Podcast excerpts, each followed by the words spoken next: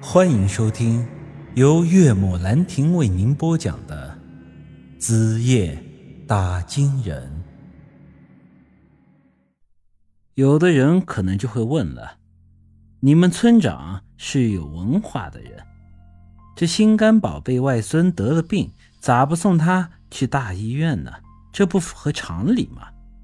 其实我当时也有同样的疑惑，但是后来我才知道，村长不是不想把外孙送到医院，而是送不起。昨天村长家的粮仓被盗，他家已经算是垮了半边天了。尽管当时村长跟我说他没事，粮食没了，他还有每个月几百块的工资，但事实并非如此。村长一共有两个孩子，一儿一女。他女儿从小身体就不好，是个药罐子。村长每个月的工资基本上全花在女儿吃药上了。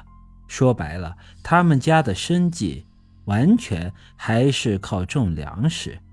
这粮食被盗，那就是一穷二白了。儿女长大后，村长开始操心他们的婚事。他的儿子。身体健康，村长倒不是有多担心，他一直害怕自己那体弱多病的女儿嫁不出去。后来他是托了各方的关系，好不容易找到了个愿意要他闺女的。那人是隔壁村的一个懒汉，四十多了还在打光棍按理说，正常情况下没人愿意把自己的女儿嫁给这种人。但村长也是没有办法，就他女儿那个身体，平时干不了活，基本上相当于是个残疾人。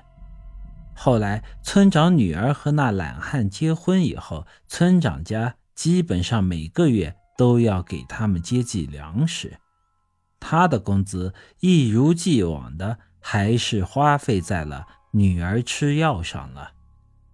在村里很多人看来，村长是当官的，有工资又能种地，那简直是普通人家不能比的。但谁又知道他的心酸呢？由于他女儿身体虚弱，医生曾嘱咐过，千万不能让她生孩子，否则可能性命不保。村长把女儿嫁给懒汉。没收对方一分的彩礼，也没让他以后要怎样勤劳干活养家糊口。当时他就给懒汉女婿提了一个要求，那就是不能让他女儿怀孕，不能让他生孩子。他这完全是在为女儿的性命着想。谁知道那懒汉女婿很不是个东西。结婚之前收了村长不少好处，婚后很快就拿村长的话当放屁了。不到两个月时间，就把老婆肚子给搞大了。后来实在没有办法，以村长女儿的情况，打胎对她同样是有致命的风险。村长无奈之下，只得把女儿接回到了家里，细心的照料。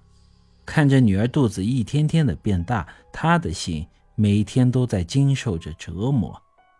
临产的时候，他女儿几乎在鬼门关前走了一遭，但庆幸的是，最后女儿和外孙都保住了。村里人得知村长有了外孙，纷纷向他祝福，但是没有人知道他这外孙来的是多么的不容易。现在孩子才满月就没了，他女儿生完孩子之后，身体状况变得更加的糟糕。昨晚的事儿一发生，他一下子受到的打击太大了，也跟着孩子去了。如此一向脾气温和的村长才会来找王文斌拼命。我怕事情闹得更大。便挥了挥手，把王文斌给支走了。这事儿完全可以报警处理，但是后来我又仔细想了想，这王文斌可能并不会担多大的责任，因为这事儿的确是村长主动找他的，他开的药完全没有问题，顶多只是医疗事故而已，其主要的责任还是在于村长没有正确的把孩子送到大医院里就医。这时，村长拉着我的手，哭了起来：“ 小雨啊，是我老糊涂啊，是我老糊涂了呀！我为了面子不去找人借钱，是我把孩子给耽误了呀。”我也不知道该安慰他什么，只是把他送回了家，告诉他不要再做傻事了。杀了王文斌，你也要坐牢的。到了他的家里，不出我所料，他那泼妇老婆已经在屋里闹翻了天，家里的东西该砸的都砸了，就差还没把那屋顶的房梁给拆下来。他们的女儿和外孙的尸体还停在家里。泼妇见我把村长送了回来，忙冲上去抓住了他的衣服，又打又骂。村长的脸上还带着伤，这时埋着头也不吱声，任他打骂。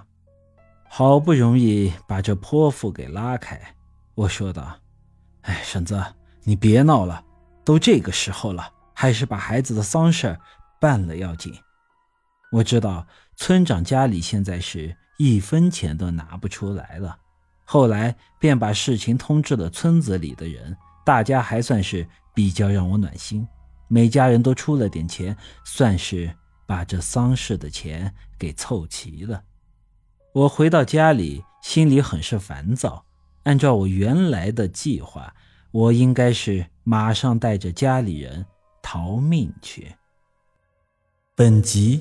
已经播讲完毕，欢迎您的继续收听。